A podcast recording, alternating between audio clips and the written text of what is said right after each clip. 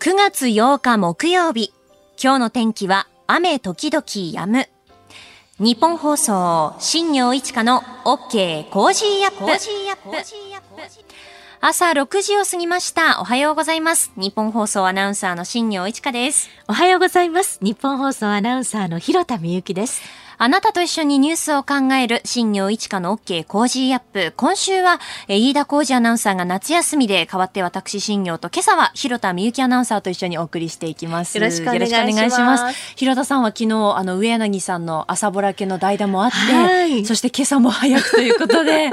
本当にありがとうございます。こちらこそ、新業さんもね、一週間、明日まで、はい。飯田さんの留守をしっかり守ってますよね。なんとかかんとかっていう、もうコメンテーターの皆さんと先輩後輩に支えられながら やってますけれど、あの、まあ大体4時くらいに会社に、まあ準備するために到着するわけですけれども、はい。2週間くらい前ですかね、うん。あの、いよいよ始まったなと思ったのが、あの、丸の内中通りが、電飾をつけ始めているんですよね。そうなんですよ。やっぱ冬になるとあそこの通りっていうのはこうシャンパンゴールドのイルミネーションがこうキラキラキラキラキラってしてすごく綺麗なんですけれどいよいよその準備が始まったかというそうこんな時期から準備してるんですよね。ねえ本当ですよねうんもう9月ですけれどああそっかここから準備始まるんだと思ってちょっと遠くからこうクリスマスの足音が 聞こえてくるような気も。そうですね、季節の変わりを、はい、感じますよね。ねえでまあそんな中あのクリスマスおもちゃ見本市に昨日取材に行ってきましてクリスマスという言葉がつながってるんですね。そうなんですよ。あの、クリスマス商戦に向けて、玩具メーカー各社が、まあ、力を入れている商品を展示する見本市なんですけれど。はい楽しそうでワクワクしちゃう。それ聞いただけそうで。なんですよ。あの、東京都立産業貿易センター台東館という浅草にある、まあ、ビルで行われてたんですけど、4階から7階までおもちゃだらけ。うわー行きたい。まあ、パズルとかぬいぐるみとかとブロックのおもちゃとか、うん。もう各社のブースがもう所狭しとぎゅっとこう並んでいるところだったんですけれど、まあ、いろんなおもちゃ見てみるとあ今の時代やっぱり映してるんだなと思うのがキャッシュレス決済ができるおもちゃとか、セルフレジみたいな、あとなんかアンパンマンが、うん。あのデリバリーをするおもちゃ。ウーバーイーツみたいなことですよねきっと。すごいですね。そうなんですよ。そういうこう時代を映しているおもちゃとか、まあ最先端のおもちゃもあったんですけれど、うんまあ中でも私がおっと思ったのが、なんとなくそのおもちゃのトレンドの一つに、こうレトロっていうものがあるんじゃないかなって感じたんですよね。はいはい。と言いますのも、あの、例えば10月に発売予定のバンダイのモグラ叩きゲーム、元祖モグラ叩きゲームシリーズ、飛び出せ怒りの親分モグラっていうゲームがあるんですけど、これ7代目のモグラ叩きゲーム、家庭用の。そうなんですよ。あの、最初の家庭用のモグラ叩きが発売されたの1977年になるので、モグラ叩き45周年なんですって。たよって。もともとのモグラ叩きってその台の中にモグラがいっぱいこう埋まっていて出てきてパンパンパンって叩いてたと思うんですけど、うんはい今回のこの新しいモグラ叩きは、うんそのモグラをこう分散させることができてあちこちに自分たちでえ？そのバラバラになるんですかバラバラになるんですよ。そうそうそうそうそう。なの、でその並び方によってこううん難易度が変わっていくっていう風になってるんですそよね。れはすごい。楽しそうですよね。もうやなんかってみたい。私も昨日ちょっと体験させてもらってもあちこちから出てきておーとかってなってたんですけど。ゲーム大好きでした。ね、楽しいですよね。うんあと、あの、花山からも発売されているスリルタワーっていうゲームがあって、はいあの、ぐらぐら揺れるタワーを倒れないようにこう指定された色の柱を覗いていくっていうものなんですけど、これは1960年に出たうんスリルタワーをこう新たに復活させたっていう。ももので、まあ、お子さんにとっては新しい、まあ、斬新ですし、まあ、当時遊んでた人にとってあこれこれで遊んだんだとかこれ買ってもらったもしくはこれ買ってあげたとか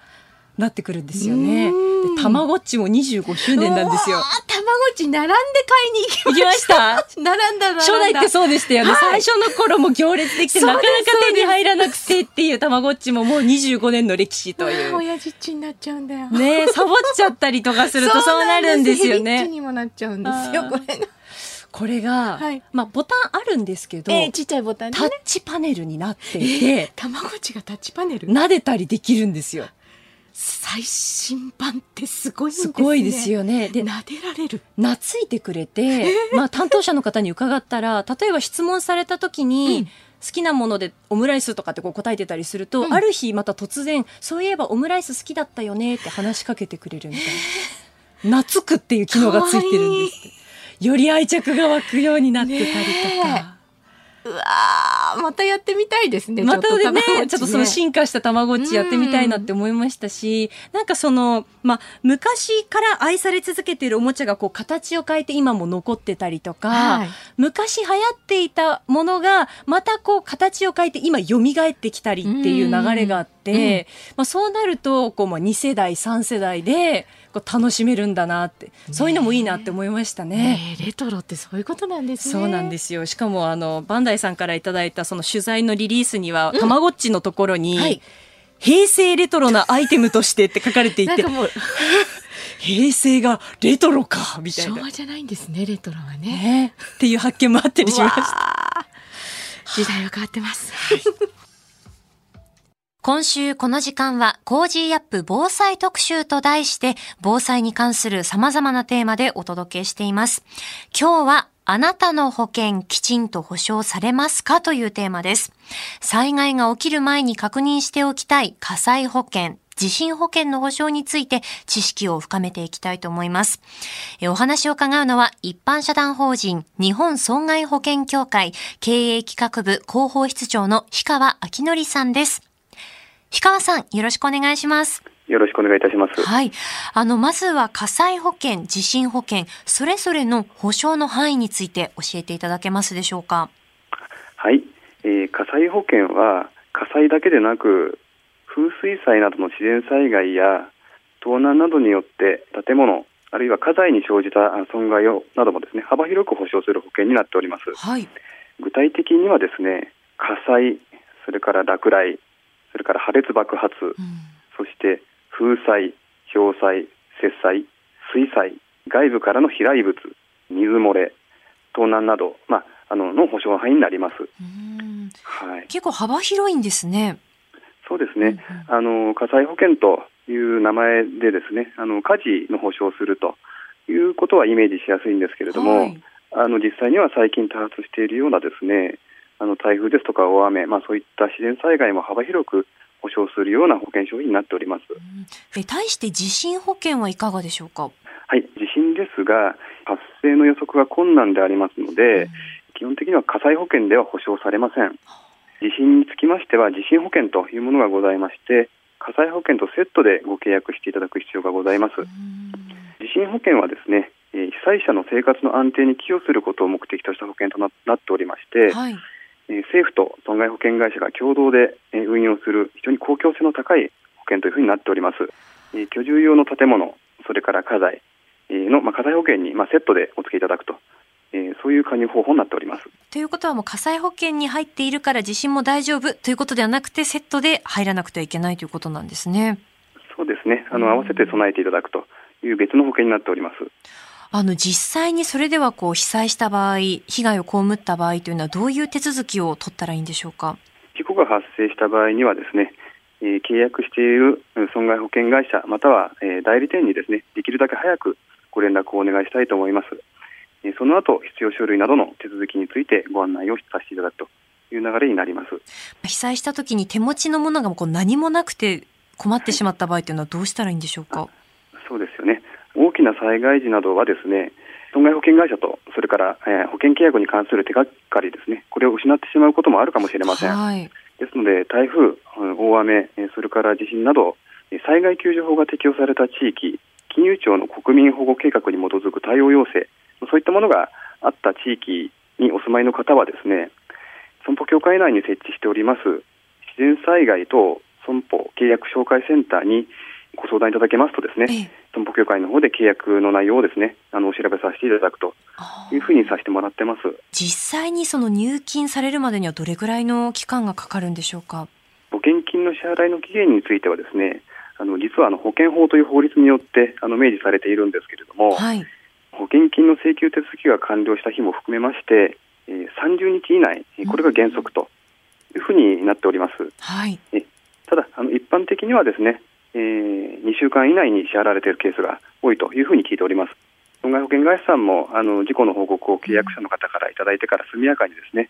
損害状況等を確認をさせていただいて、なるべく早くお支払いさせていただくと。えー、氷川さんからお聞きのリスナーの皆さんにこう伝えたいことありますでしょうか？2016年の熊本地震のように地震は起きないと言われていた地域でも、まあ、大きな地震が起きているといつどこで地震が起きるかわからないということもありますので、え、先ほどの火災保険、え、それから地震保険をセットするということもあのご理解をいただいてご検討をいただきたいというふうに考えております。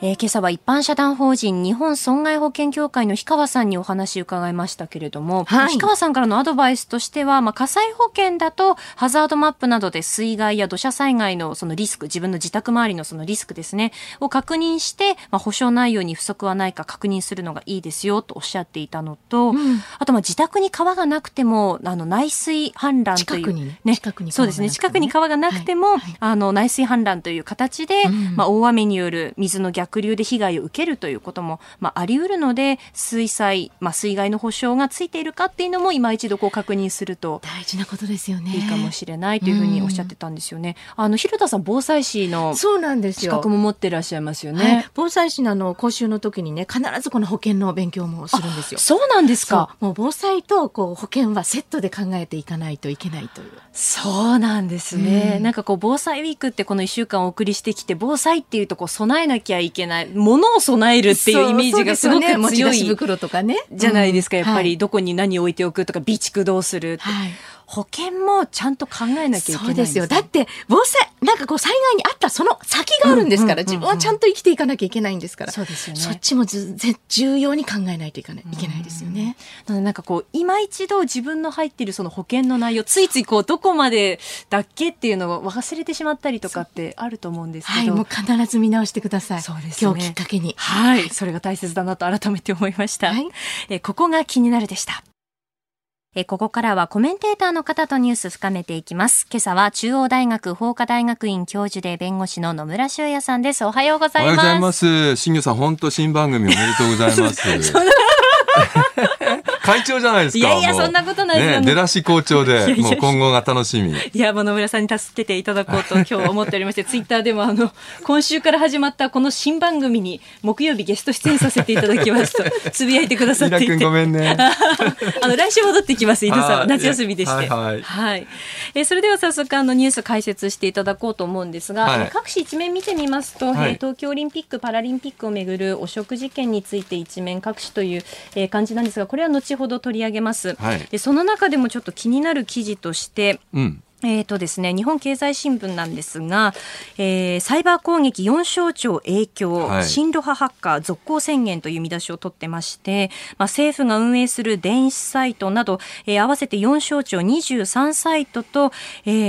ー、が、まあ、サイバー攻撃を受けたということなんですよね。はい、で親ロシア派のハッカー集団キルネットが、えー、日本国政府全体に宣戦布告とのメッセージを載せたという、このニュースなんです、はい、すごいですね。やっぱりこれ、あの、ディードス攻撃と言われてますけども、も、はい、あの、まあ、様々なパソコンを乗っ取って、そこからですね、大量に特定の、まあ、その省庁なら省庁の、えー、サイトに、こうアクセスをすると、容量を超えてしまうので、はい、そこでまあシステムダウンするという、こういう攻撃がまあ展開されているということなんですよね。えでこの種のサイバー攻撃ってやっぱり、あの今、えー、社会インフラがさまざまな形で、まあ、その DX 化しているっていう状況の中で、えもう本当にあの命に関わるような、うん、まあ、そういうシステムがダウンしてしまうっていう可能性もあるので、はい、この軽視できない、そういう状況なんですけど、まあ、背景にはやはりあの、まあ、今の、えー、ウクライナ戦争っていうかウクライナ、まあ、戦闘っていうのかな、うん、まあ、それが、まあ、あるっていうことは言えると思うんですよね、はい。うん、まあ、この政府のサイト以外にも例えば JCB ですとか、はい、 mixi 名古屋港の管理組合あとニコニコ動画、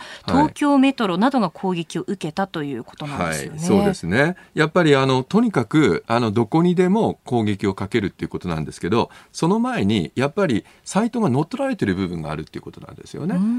つまり一人が何回やってもそんなに大量にはならないので、はい、いろんな人になりすまして大量にこうアクセスをしているという状態なのでそうするとやっぱりあのシステムの管理の弱いところのまあ、そのいろんな IP アドレスがこう乗っ取られているという状態ですから、ええ、そこからちゃんと塞いでいかないとやはり非常にあのこういう攻撃しやすい国になってしまうということがあるんですよね。現状はその日本のセキュリティってどうなんですかね？えっ、ー、とね、やっぱりあの実はあの政府関係団体の中で、えーとまあ、サイバー攻撃を受けてそれで個人情報が流出したっていう事件がかつてね、はい、日本年金機構で起こったことがあって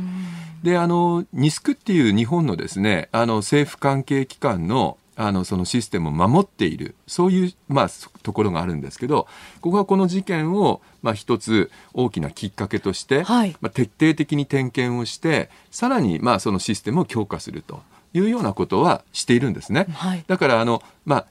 なんていうか日進月歩でまあ、システムは強化されてはいるんですけどもこれまたねあのハッカーの方はそれをまた上回る。だからハッカーって結局政府をこうやってダウンさせたぞっていうのを勲章みたいな形にするそういう集団なので、だからやっぱりある程度セキュリティ上げるとまた次の攻撃が出てくる、まあ、いたちごっこっていうところはあるんですよね。まあ、今のところその情報漏洩などは現時点で確認されていない、ということではありますけれども、ね、まあ、こういったサイバー攻撃これからもまあさらに続いていく可能性というのは大きくあるということです、ね、そうですね。先ほども言いましたように、まあ、かつてはやっぱり個人情報が流出することに注目されてましたが、はい、こういったサーバーがダウンすることによって社会インフラが止まってしまう、うそういうことに対する警戒感というのも非常に重要になってくるので、まあ、これちょっと見逃すことのできないニュースかなっていう感じがしますね。はい、はい、えここが気になるプラスでした。ここでポッドキャスト YouTube でお聞きのあなたにお知らせです。ラジオ局日本放送飯田浩二の OK コージーアップ週末増刊号を毎週土曜日の午後に配信しています。1週間のニュースの振り返りニュースの予定やコメンテーターのラインナップを紹介しています。後半には Cozy up コメンテーターがゲストと対談するコーナー。今月はジャーナリストの佐々木俊尚さんと麗澤大学教授で憲法学者の八木秀次さんの登場です。憲法改正教育再生皇位継承テーマに伺います。週末もぜひチェックしてください。あなたと一緒にニュースを考える新業一華の OK コージーアップえ。コメンテーターと7時をまたいでニュースを掘り下げていきます。今朝は中央大学法科大学院教授で弁護士の野村修也さんです。引き続きよろしくお願いします。はい、よろしくお願いします。えまずは株と為替の値動きです。9月7日のニューヨーク株式市場のダウ平均株価は前の日に比べて435ドル98セント高い3万1581ドル28セントで取引を終えました。ました。ハイテク銘柄を中心とするナスダック総合指数は246.99ポイント上がって11,791.90でした。一方、円相場は1ドル143円70銭付近で取引されています。それでは取り上げるニュース、まずはこちらです。国葬をめぐる国会の閉会中審査、今日実施。衆参議院委員会の場に岸田総理と私が出席をし、国葬儀に関する質疑に応じることとなりました。政府としては、国葬儀の実施を判断した理由、国葬儀の意義や検討状況等について、丁寧に説明をしてまいりたいと考えております。昨日の松野官房長官の記者会見の模様をお聞きいただきました。え国会は今日安倍元総理大臣の国葬をめぐる閉会中審査を開きます。衆議院では午後1時から、参議院では午後3時から行われ、岸田総理大臣と松野官房長官が理由や意義を説明するとのことです。はい、えこれに関連してメールもリスナーの方からいただいてまして、はい、座間市にお住まいの高橋さんですね。えー、今日の国会閉会中審査、野党側は何をゴールに設定して審査を進めるのか、与党側はどこまで、えー、理屈が通る説明をするのか、また自民党の旧統一協会関連の点検内容の結果、その点検を踏まえた行動がどうなるのかも興味ありますと、ね、そうですね。結構あの国民の方はもう、あ私も含めて、はい、今回の閉会中審査、すごく関心持ってる方多いと思うんですよね。ええ、まあ、総理の口から今回の国葬儀って言ってますけど、これをちゃんと説明できるかどうか。はいということなんですが、ちょっとその前に、総理がこの閉会中審査っていうのに、あの来てですね、そこで説明するっていうのは極めて異例なんですよね。異例のことなんですね。えー、で、なぜこうなったかっていうと、やはりあの国民に対する説明が足りないっていう声を受けて、まあ、岸田総理が自ら判断したんですけど、実はあの閉会中審査って、まあ、かねてから、あの、総理来てくださいよって、まあ、野党が言うんですよね。ええ、でそれに対して総理は、あの、国会の運営は国会が決めることだからって言って、まあ、ある意味では、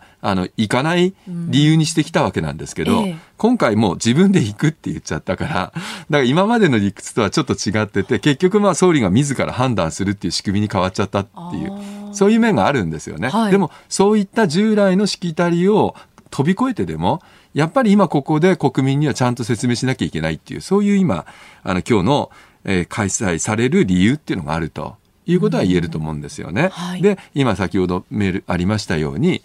何が議論されるのかということなんですが、新業さん何に関心あります？何に関心？そうですね。まあ確かにその、よく、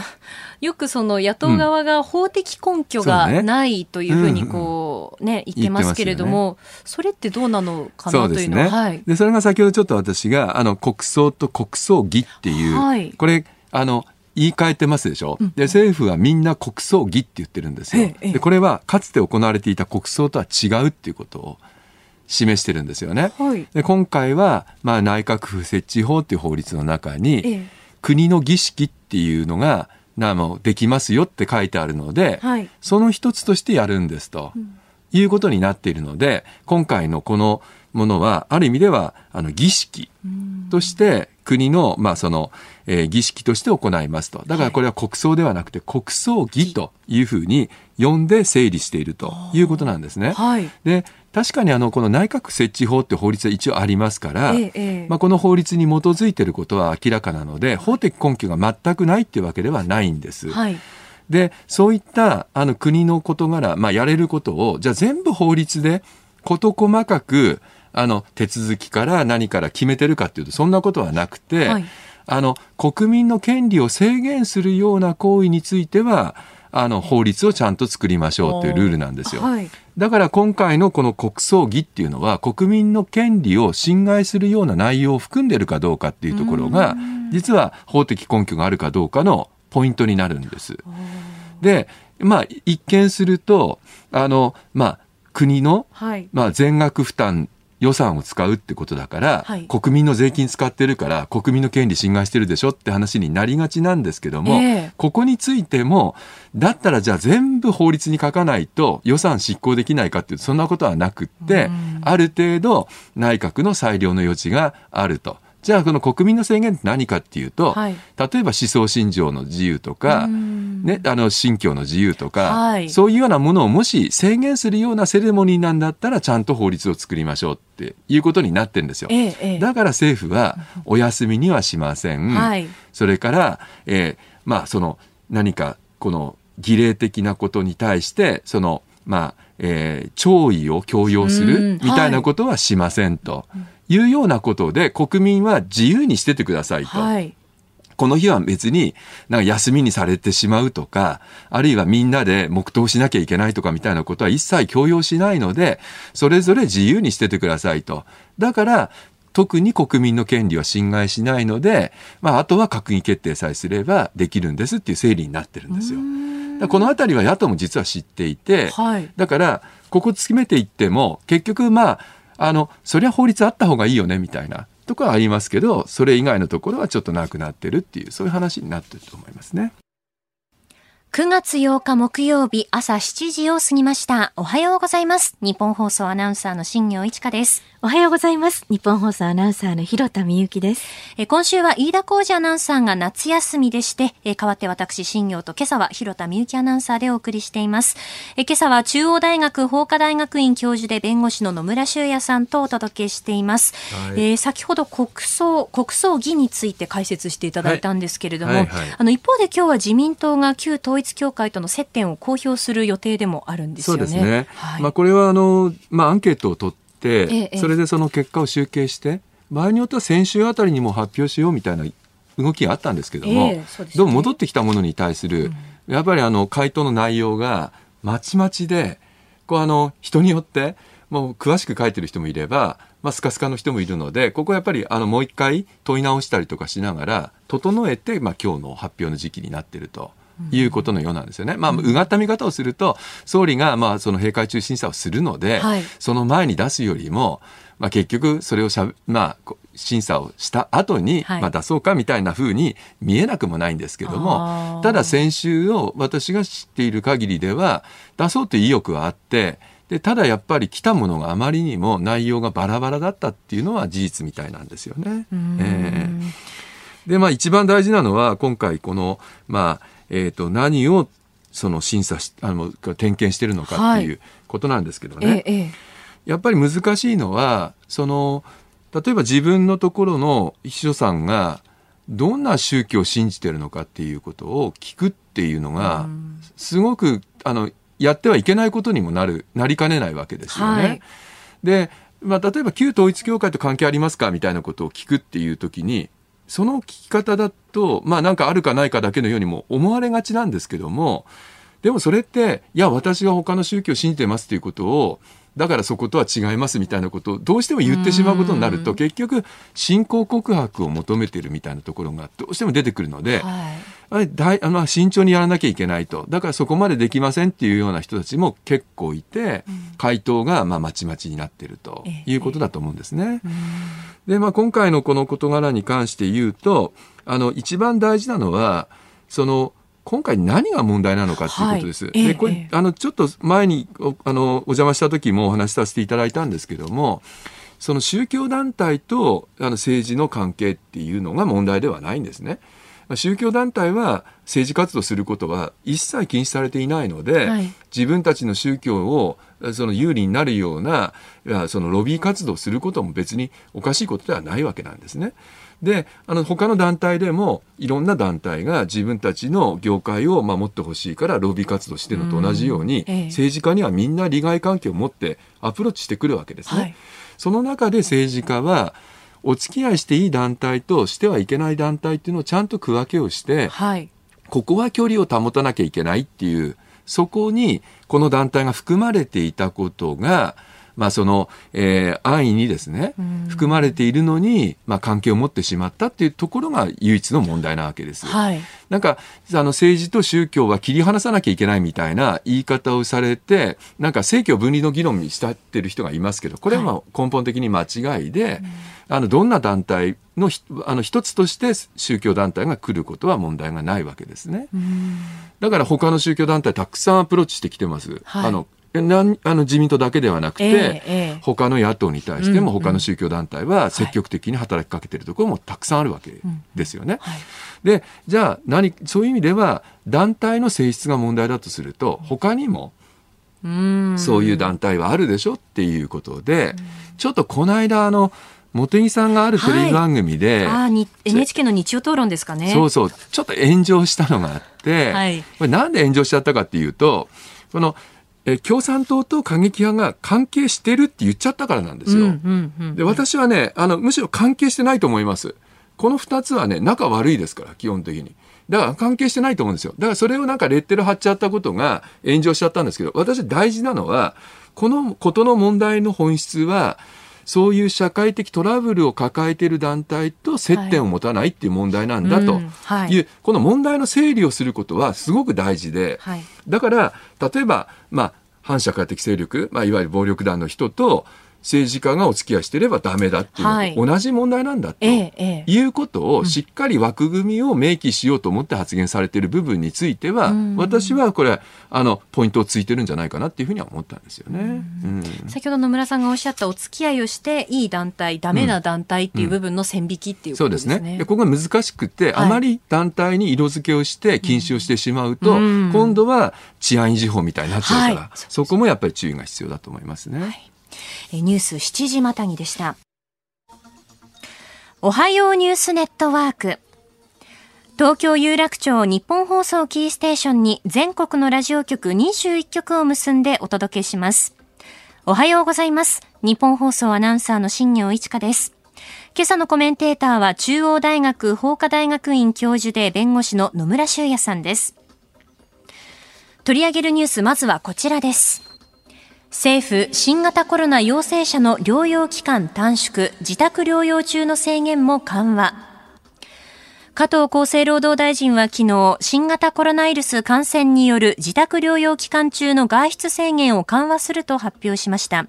マスク着用などを条件に短時間の食料品買い出しなどを認めます。6日に発表した療養期間の短縮と合わせて昨日から適用開始となっています。えー、加藤厚生労働大臣は緩和の意義についてリスクを見なければいけないが経済社会活動を回していく必要もあると述べているとのことです。はい、はいまあ、あの確かに今加藤厚生労働大臣がおっしゃっているように、まあ、リスクとそれから社会経済活動これは破壊にかけているようにも見えますが、はい、一番大事なのはおそらく今のオミクロン株っていうこのですねあの病気の性質に今のまでのルールが合ってないと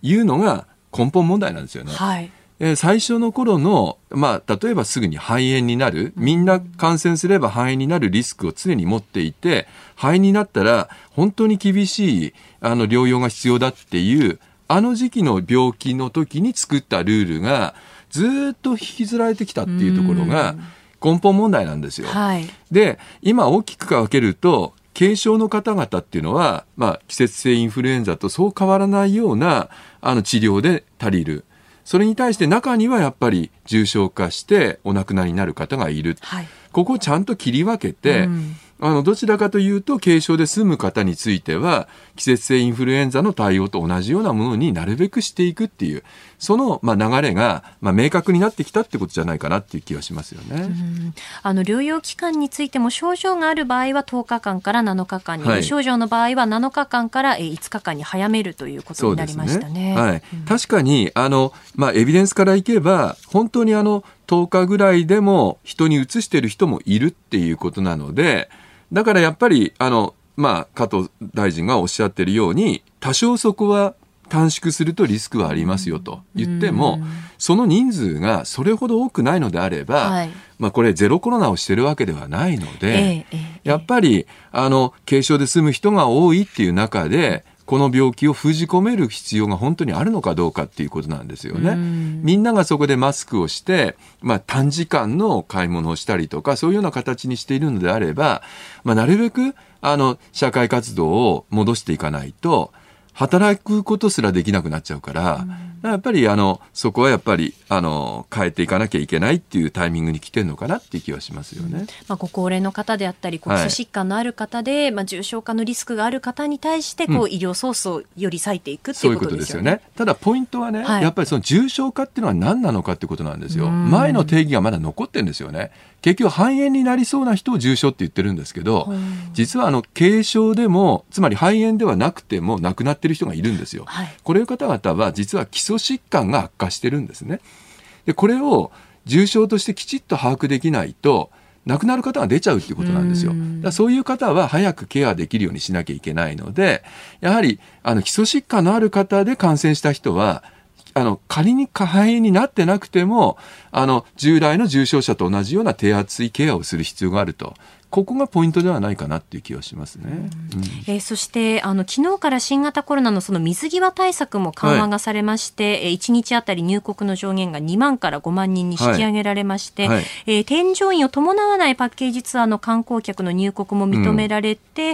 うん、えー、入国帰国者の全員に義務付けられていたあの陰性証明の提示もワクチン3回目の接種証明があれば不要になったという、ね、そうですね。これやっぱりあの日本の政策政策と海外の政策に、かなりのズレがあるので、やはり海外の人はなんで入れないのかと、なんでこんな検査を求められるのかって思ってる人が多いわけですよね。はい、だからここはやっぱりだんだんだんだん人が、まあ、世界動くようになっていくと、あの、まあ、平準化されてくる世界の水準に合わせていかないと日本だけ鎖国してるみたいな形になっちゃいますのででこれをまあ日本人がどうやってリスク管理をしながら感染予防をしながら受け入れていくかこれはもう経済の面でもインバウンド重要ですから、はい、やっぱりあの大事な局面来てるのかなって気がしますね。はい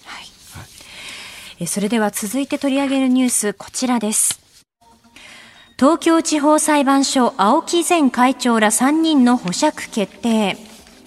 東京オリンピック・パラリンピックをめぐる汚職事件で東京地裁は昨日、贈賄罪で起訴された紳士服大手青木ホールディングスの前の会長、青木博則被告ら3人について保釈を認める決定をしました。保釈保証金は3億円で、青木博則被告の弟で前の副会長の青木隆久被告が1億5000万円、専務執行役員の上田勝久被告が300万円となっています。3人は全額を昨日納付して東京小菅の東京拘置所から保釈されたということです。そうですね、まあ、あの一つこの青木の事件は図式が固まったということで、特にあの逃亡の恐れもないし、財産隠滅の恐れもないということで保釈ということだと思います。はい、でただ、その図式っていうのがどんどん横展開されていて、ええ、似たようなそういうお金の流れが他の会社にも出てきていると、まあ、角川であるとか、大工であるとかですね。で最近は、まあ、あの直近でいきますと、その、えっ、ー、と、あれはパーク24っていう、はい、駐車場サービスの、ね。はい、会社なんかについても名前が上がってきていると。うん、で、これもうほとんど図式一緒で、まあ、スポンサーになりたいとか、何か思惑のある会社に、あの、えー、これ、高橋さんを通じればなんとかなりますよみたいな話が持ちかけられて、うん、そこで、その、えー、成果が得られた段階で、はい、その関連会社のところにお金が、うんその、まあ、えー、口を聞いてくれたことに対する対価が流れるという、こういう図式で非常に単純な形なんですよね。はい、だから、あの、高橋さん自身は、なんとなく自分がみなし公務員だっていうことを、あんまり意識してなくって、なんかいつもいつも、あの、いろんなスポーツイベントでやってきたような、そういうやり方を今回も通用するんだと思ってやってるっていう、そんな感じなんですよね。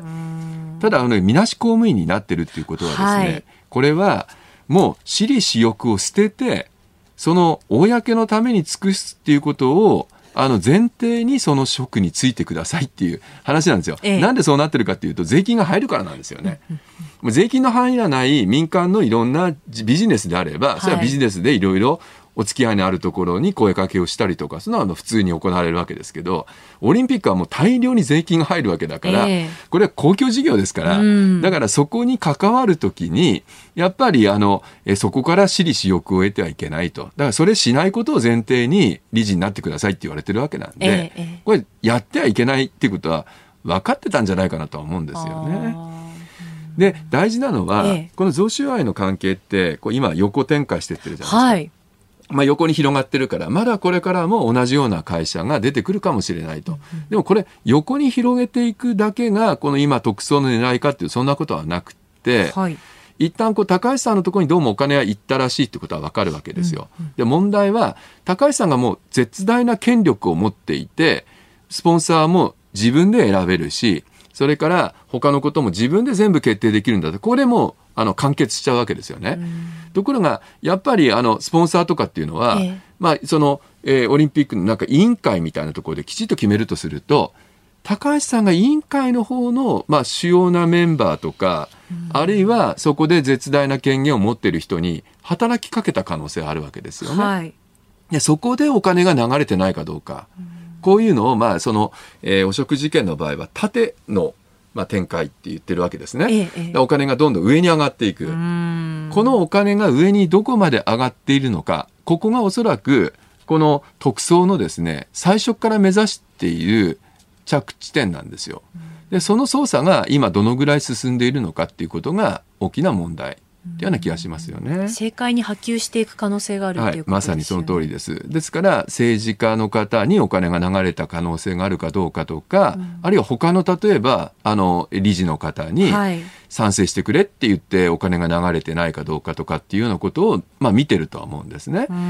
ただそのあたりでやっぱり警戒心のちゃんとある人はやらないと思いますので、まあそこがどのぐらいその大きな幅あの広がりを持つのか。今回のように横に広がっていただけで終わる事件なのか縦に展開していくのかこれからちょうど今大きく図式が変わるかどうかっていうポイントになってんじゃないかなっていう気はしますね。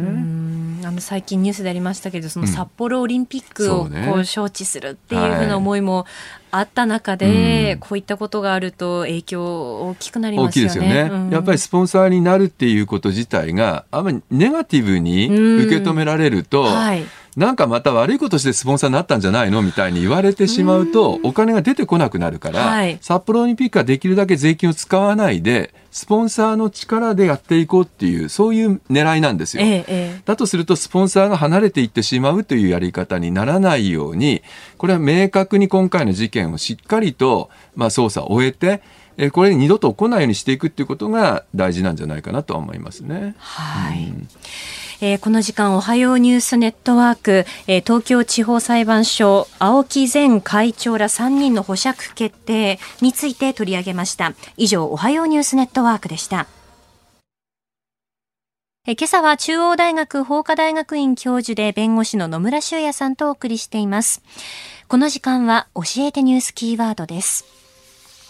北朝鮮最高人民会議。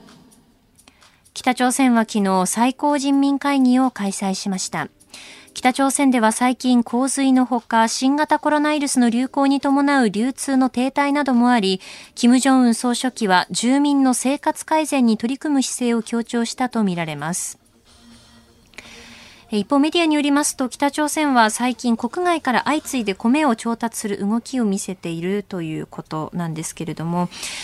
えー、北朝鮮が日本人の拉致を認めた2002年の日朝首脳会談からまあ17日で2周年を迎えますけれども、ね、はい、はい、えー、先日6日にですね横田めぐみさんのお母様である早紀江さんが川崎市内で、えー、報道各社の取材に応じまして、うん、言いようのない苛立ちが多いと、えー、心境を明かされました。はい、そうですね、うんやっぱりあの北朝鮮問題って、はい、やっぱりあの最近やはりですねあの核ミサイルの問題はこれはもう本当に深刻な問題として徹底的に抗議していかなきゃいけないわけですけども、はい、やっぱり日本人にとって絶対に忘れてはいけないのはこの拉致問題の解決だというふうに思うんですよね。はい、であの安倍元総理があの、まあ、えっ、ー、と、官房副長官だった時に小泉さんと一緒にですね、訪朝されて、はい、で、その時に、もう何事もなかったことのようにしようとしている北朝鮮の、まあそこで、これで、まあ終わりにしようとしているものに対して、この手に乗っちゃいけないというふうに進言をされて、それで拉致問題っていうのをずっと、まあライフワークとして続けてこられたっていうのも、まあある意味では、あの、あったので、まあ、拉致被害者の方々にとってみると、その中核であった安倍元総理が亡くなられたっていうことも、大きなショックになってんじゃないかなっていう気はしますよね。はい、で、私はね、あの、実は、えー、蓮池さんはい、ええ、あの大学の、まあ、先輩に当たるんですよね。え、ですからあの実はうちの大学ではかねてからそのまだ拉致問題が一般の人に認識される前から学生が急にいなくなったのでこれは非常に大きな問題ではないかということで仮にこう人、あの、えー、卒業年度がもう、あの、年限が過ぎたとしても、あの、えー、除籍をせずにですね、はい、ずっとあの、待っていたんですね。で、蓮行さん戻ってこられた後、卒業するために、我々の方も授業を提供して、ええ、それで最終的に卒業証書を渡すことができているということがあって、え、あの、自分にとってみても身近な事件だったんですよ。はい、あれですよね、あの、新業さんもやっぱり、あの、ご自身もそうですよね。そうですね。あの横田めぐみさんと、うん、その母が年齢がまあほとんど変わらないんですけれど、どまあ秋田に母がまあいて、はい、まあ子供の頃にそのどうやら新潟で、えー、人がさらわれているようだと、はい、だから海には近づくなというふうに大人から言われた？っていう記憶があるっていうのを聞いていましたので、えーうん、やっぱりもう身近なね、やっぱり日本人にとっては。まあ人がいなくなるっていうのはすごいことじゃないですか。はい、だから、うん、やっぱり当時だってみんなあの、これは何なんだろうってみんな思ってたはずなんですよね。うん、で、それでようやくこの、まあ、第一陣として戻ってこられたはずの、はい、方々がそこでストップしてしまっていて、えー、次々と戻ってきていただくことを願っているわけなので、ここはやっぱりしっかりとやっていく必要あると思うんですよ。うん、で、今最近のやっぱりあの、旧統一教会の問題もありますけど、はいえ。ー、旧統一教会って、あの、実は、あの、えー、反響って言ってね、北朝鮮に対して厳しくそういう姿勢を見せていたはずなのに、うん、ある時期から、その教祖が、あの、北朝鮮の方に行って、北朝鮮と手を握ったっていう、そういう事実もあるわけなんですよ。はい、だ我々としてみると、やっぱり、本当に、あの、日本の国と、なんていうのか、こう、あの、強調してよかったのかどうかっていうような組織であったことも含めてですね、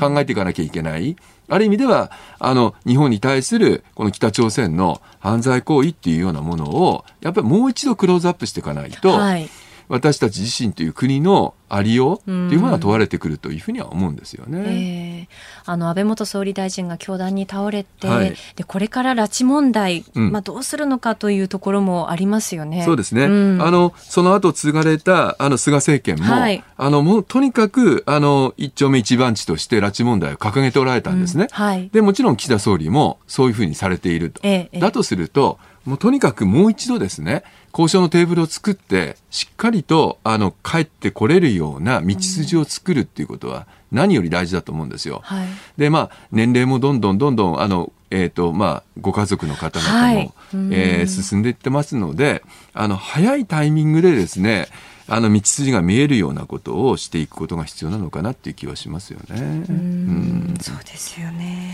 やっぱりね我々にとってみるとこのあの北朝鮮の問題を見るときに、ええ、最近やっぱりちょっと拉致問題忘れがちになっている人たちも多いような気もするんですよ。それ理由は簡単で、はい、あまりにも無謀なことをするから。要するにあのミサイルバンバン飛ばしたりとか、え、だからそっちに目がこう言ってしまうんですけども北朝鮮問題の、はい、もう本当に中核にあるのは、うん、日本人を拉致した、はい、そういう国なんだっていうことを、みんなでもう一度確認して声を上げていくことが必要なんじゃないかなっていう気がしますよね。はい。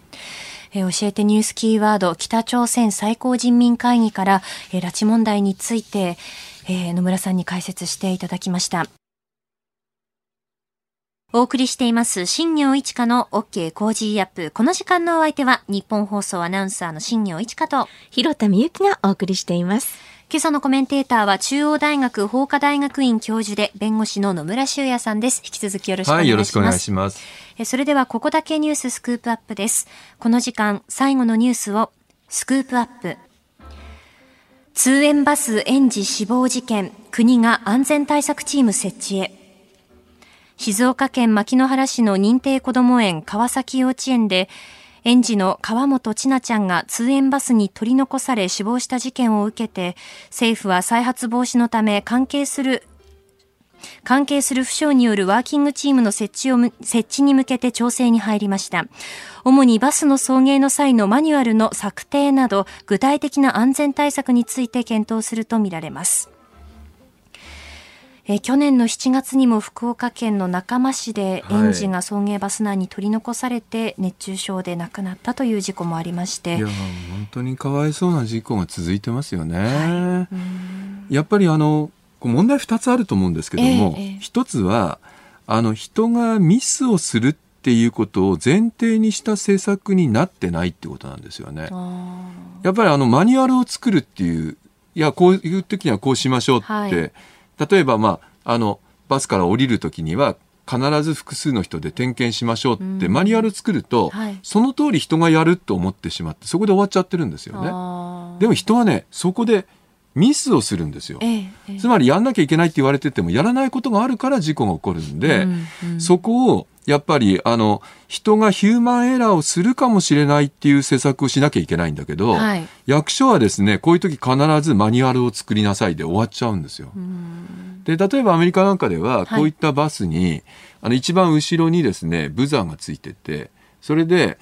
あの到着するとブザーが鳴るんですよ。でそのブザーを止めるためには運転手の人が一番後ろまで行かないとブザーをまあ、止められないわけですよ。そうすると後ろまで行く間に、まあ、当然のごとく誰か居残りがないかどうかが、まあ、見るわけじゃないですか。だからそういうあの絶対に人がやらなきゃいけないように行動させるような仕掛けっていうのを作らないと、はい、マニュアルで必ず点検してくださいって言われたのではダメだっていうのが一つ。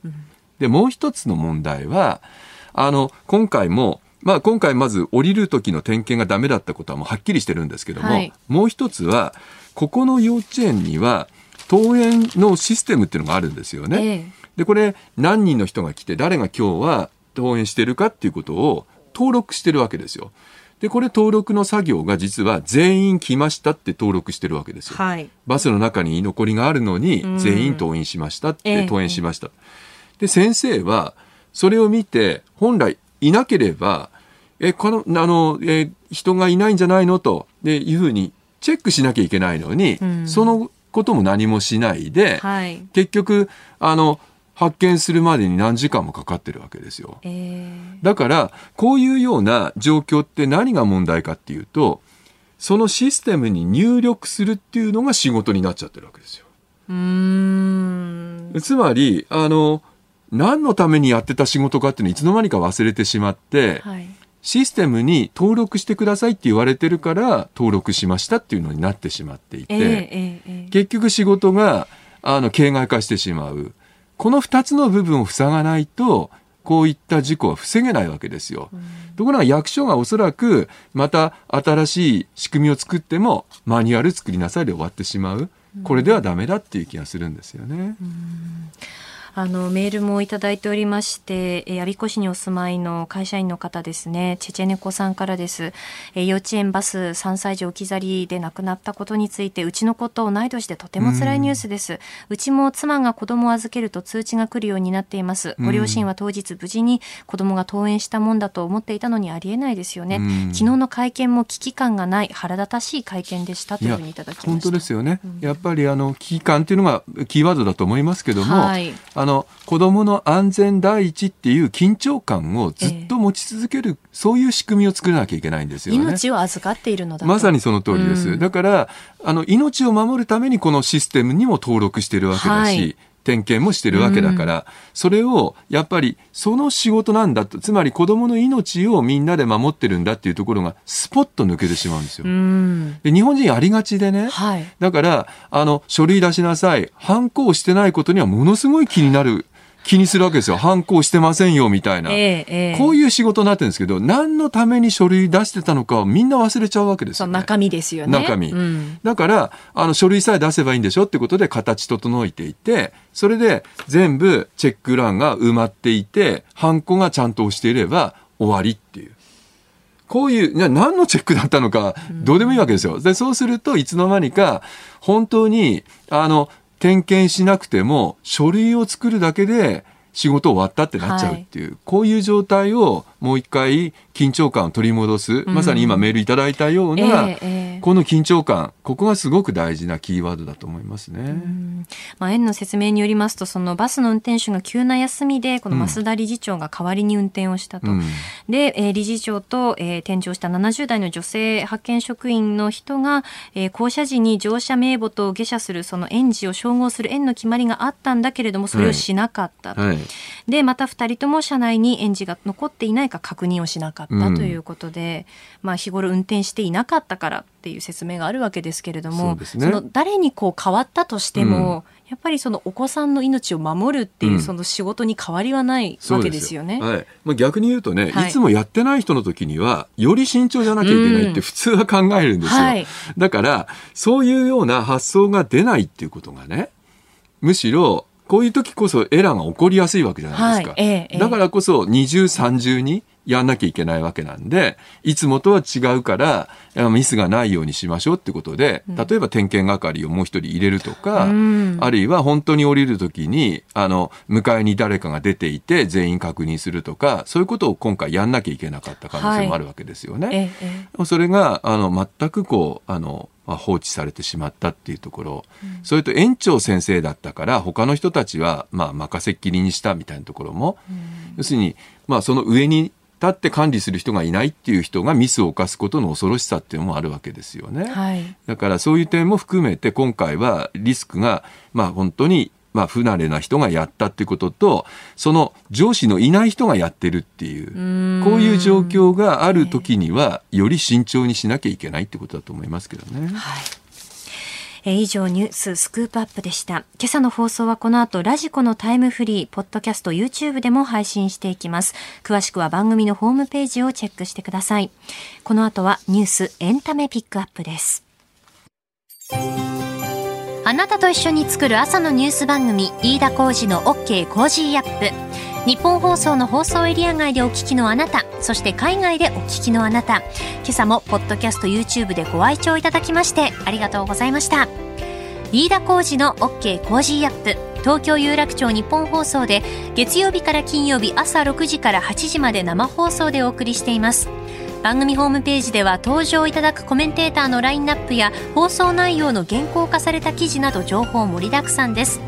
また公式ツイッターでは平日は毎日最新情報を配信中。ぜひチェックしてみてください。そしてもう一つ飯田浩二アナウンサーが「夕刊富士」で毎週火曜日に連載中。飯田浩二の「そこまで言うか」こちらもぜひご覧になってください。忙しい朝そして移動中ニュースを少し深く知りたい時ぜひ AM、FM、ラジコはもちろん日本放送のポッドキャスト YouTube でお楽しみください。